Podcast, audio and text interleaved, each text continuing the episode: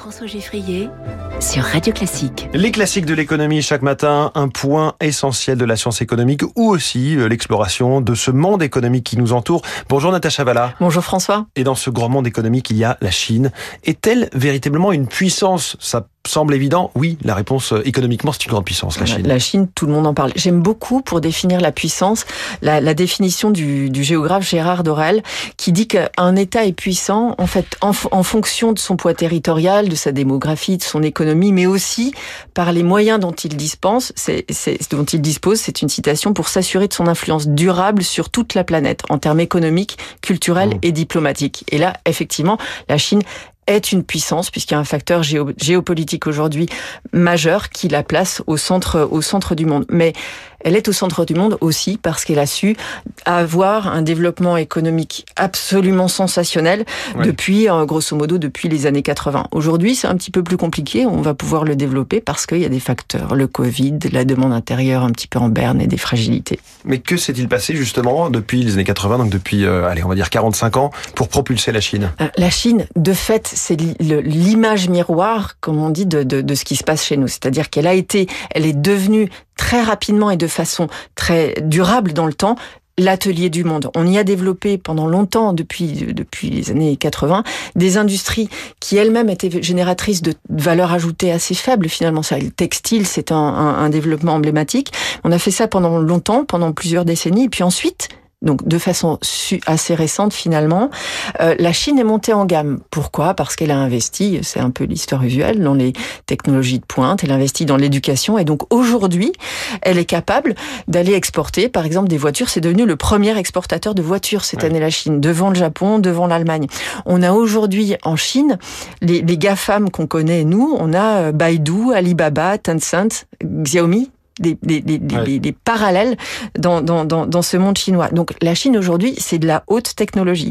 Et finalement, elle a pu s'appuyer sur une croissance qui était trois, quatre fois plus haute que celle des États-Unis pendant plus d'une décennie. Donc, de fait, la masse économique, le volume de PIB produit, on a fait une puissance extraordinaire de, de, de, de façon, d'un point de vue purement économique. Alors, ça, ça a généré ensuite, au niveau de l'économie chinoise, une classe moyenne massive qui fait euh, qui qui qui, qui fait d'ailleurs voilà qui consomme beaucoup de, de façon domestique mais qui importe aussi pas mal certains certains types de biens et on voit qu'aujourd'hui la Chine c'est un pays qui qui est un pays émergent mais qui qui qui dont la richesse par, par habitant a fortement évolué. On est passé de 2000 dollars en, en, parité de pouvoir d'achat à la fin des années 70 à 20 000 oui. euh, cette année. On est passé d'une économie agricole à une économie urbaine. Donc cette transition massive sur une population extraordinairement importante, ça a été quand même un résultat euh, très tangible. Et puis une démographie qui, qui a porté quand même la Chine jusqu'à jusqu'à maintenant. Transition massive,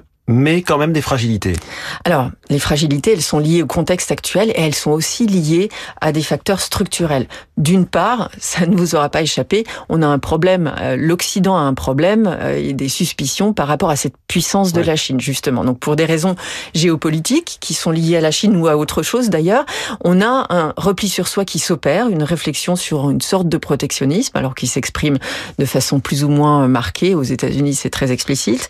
Euh, donc ça, pour le modèle économique chinois axé sur les exportations, ça pose problème. Il y a eu une parenthèse en plus un peu défavorable qui a été une gestion un peu catastrophique de la crise du Covid, donc qui a remis en cause un peu ces facteurs-là.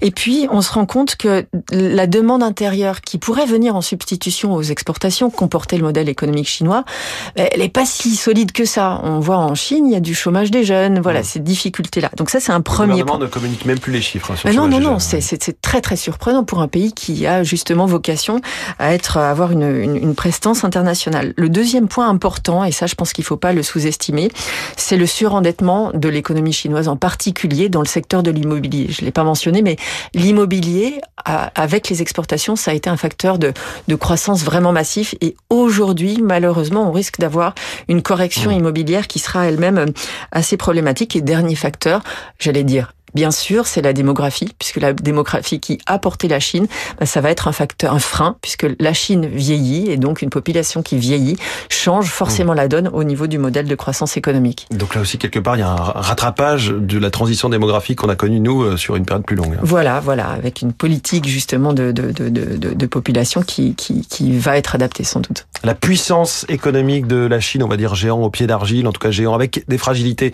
ce matin dans les classiques de l'économie. Merci beaucoup, Natacha.